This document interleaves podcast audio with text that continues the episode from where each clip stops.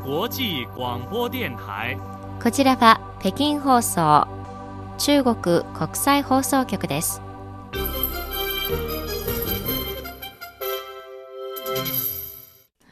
ニュースをお伝えします。まずこの時間のニュースの主な項目です。習近平主席は、米中関係全国委員会の年度授賞式に伴うパーティーに祝賀メッセージを送りました。中国外交部は、中国は各国の発展のパートナーとチャンスであると強調しました。第31回 FISU ワールドユニバーシティゲームズの競技日程が発表されました。以上がこの時間のニュースの主な項目です。はじめに、習近平国家主席は26日、アメリカの団体である米中関係全国委員会の年度授賞式に伴うパーティーに祝賀メッセージを送りました。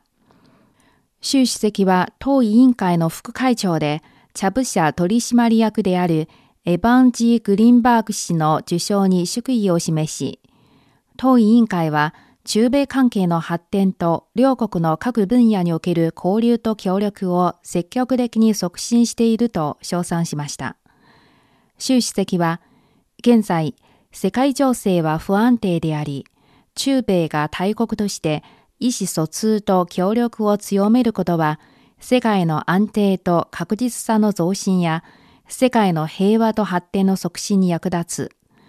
中国はアメリカと相互尊重、平和共存、協力ウィンウィンを保ちながら、共に新時代における中米の正しい付き合い方を見出すことを望む。これは、両国にも世界にもプラスになると表明しました。習主席は、当委員会と中米関係に関心を寄せる各界の人々の積極的な役割発揮や、両国関係を健全で安定した発展の道に再び戻すことに助力することを期待するとも表明しました。アメリカのバイデン大統領もこの日、当委員会の年度授賞式に伴うパーティーに祝賀メッセージを寄せました。バイデンアメリカ大統領がイギリスのスナク新首相と電話会談を行った際、中国の挑戦に共同して立ち向かうと発言したことについて、外交部の王文賓報道官は26日の定例記者会見で、中国は各国の発展のパートナーであり、チャンスであり、挑戦や脅威ではないと述べました。その上で、我々はアメリカに対してゼロサム的な考えを捨てて、時代の流れに順応し、古めかしい中国脅威論などをまき散らすよりも、解放、包容、協力ウィンウィンの新しい理念を確立して、世界の平和と発展を促進するために取り組んでいくよう促すと示しました。 FISU国際大学スポーツ連盟主催で、来年夏に中国の成都市で開催される第31回 FISUワールドユニバーシティゲームズの競技日程がこのほど発表されました。今大会は来年7月28日から8月8日まで開催されます。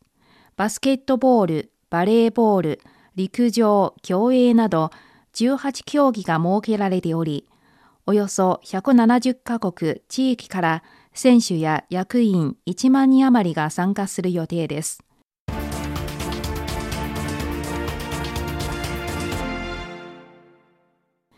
こちらは北京放送中国国際放送局の日本語放送です。ただいま北京からニュースをお伝えしております。次に、装備カツ T と名付けられたエンジン4発が搭載された大型無人機が25日、四川省南部の自公市の方明空港で初飛行に成功しました。この無人機は、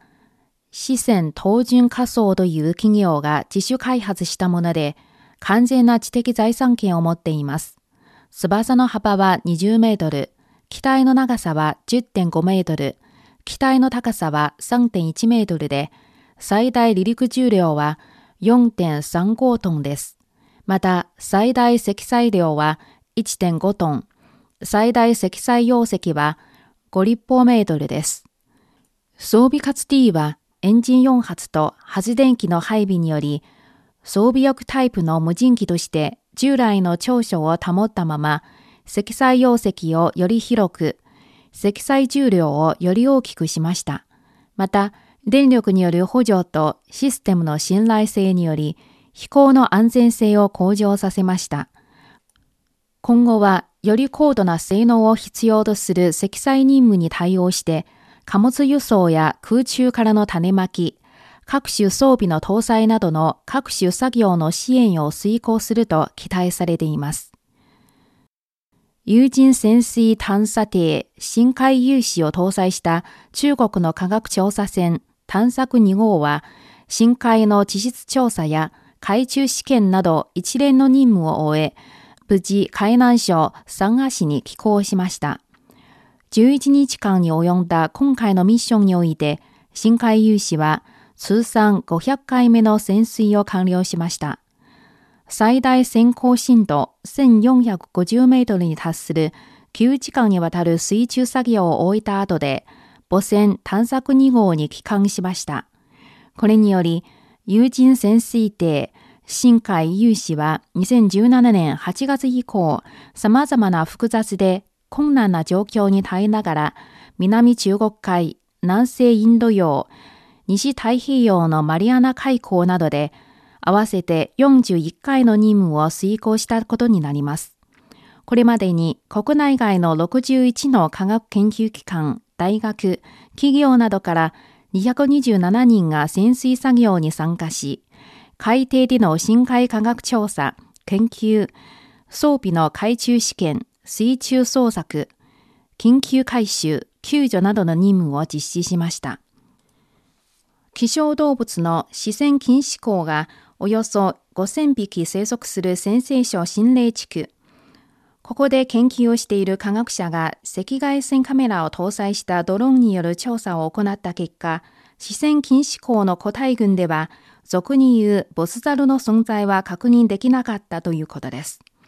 野生の禁止港を38年にわたり研究してきた西北大学生物学部の李報国教授によりますと、禁止港の群れには力に物を言わせ、複数回の戦いに勝ち抜くことで古代軍のトップの地位につくボスザルがいるものと思われていました。しかし、長年の追跡観察を経て、禁止港の古代軍は複数の血縁集団からなり、群れを統括するボスザルはおらず、個々の血縁集団を単位に家父長が管理していることが判明しました。